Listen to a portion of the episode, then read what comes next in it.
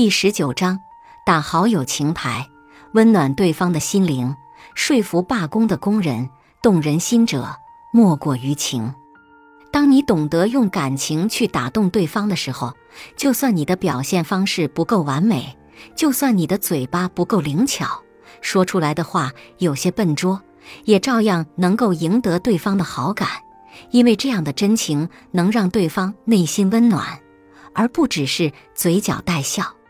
说服罢工的工人。一九一五年的时候，小洛克菲勒还是一个无名小卒，在美国科罗拉多州，没有几个人认识他。当时，美国发生了历史上最激烈的罢工，而且时间持续了两年之久。那些愤怒的矿工们要求科罗拉多燃料钢铁公司提高薪水。当时的小洛克菲勒正负责管理这家公司。工人们的情绪被一波又一波抗议之后无响应的沉默彻底激怒了，他们冲进公司，砸毁了很多设备，公司财产遭到了破坏，不得已请来军队镇压，又造成了一些流血伤亡，双方的矛盾一触即发。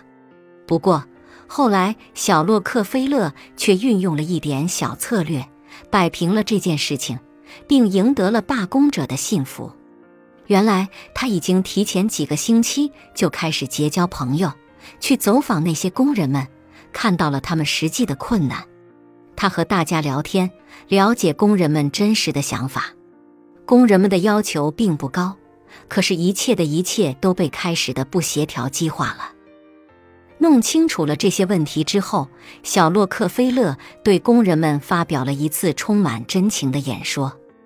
这次演说让小洛克菲勒一下子出了名，而且为他赢得了不少的赞誉。他是这么说的：“这是我一生当中最值得纪念的日子，因为这是我第一次代表公司出面，而且是和我们的员工代表以及公司的行政管理人员见面。我可以真诚地说，我很高兴站在这里，而且有生之年都不会忘记这次聚会。”要是这次聚会早三个星期进行的话，我敢说我对大家来讲是陌生的，而我自己也只认识少数几张面孔。可是三个星期以来，我走访了整个南区矿场的营地，认识了很多人。我和你们交谈过，去你们的家里拜访过，还和你们的家人共进晚餐。因此，现在我们已经不是陌生人了，可以说是朋友了。那么我就要和我的朋友们一起来探讨一下我们的共同利益。由于这次会议是由投资方和劳工代表组成，所以承蒙你们的好意，我得以坐在这里。虽然我不是股东，也不是劳工，但是我觉得我和大家关系密切。从某种意义上来说，也代表了投资方和劳工。这样一番充满真情的话，完全化解了双方的矛盾。把本来对立的两方势力用一个朋友关系就拉在了一起。虽然这个时候问题还没有得到解决，但是敌对的气氛已经缓和的差不多了，接下来的谈判也就好进行的多了。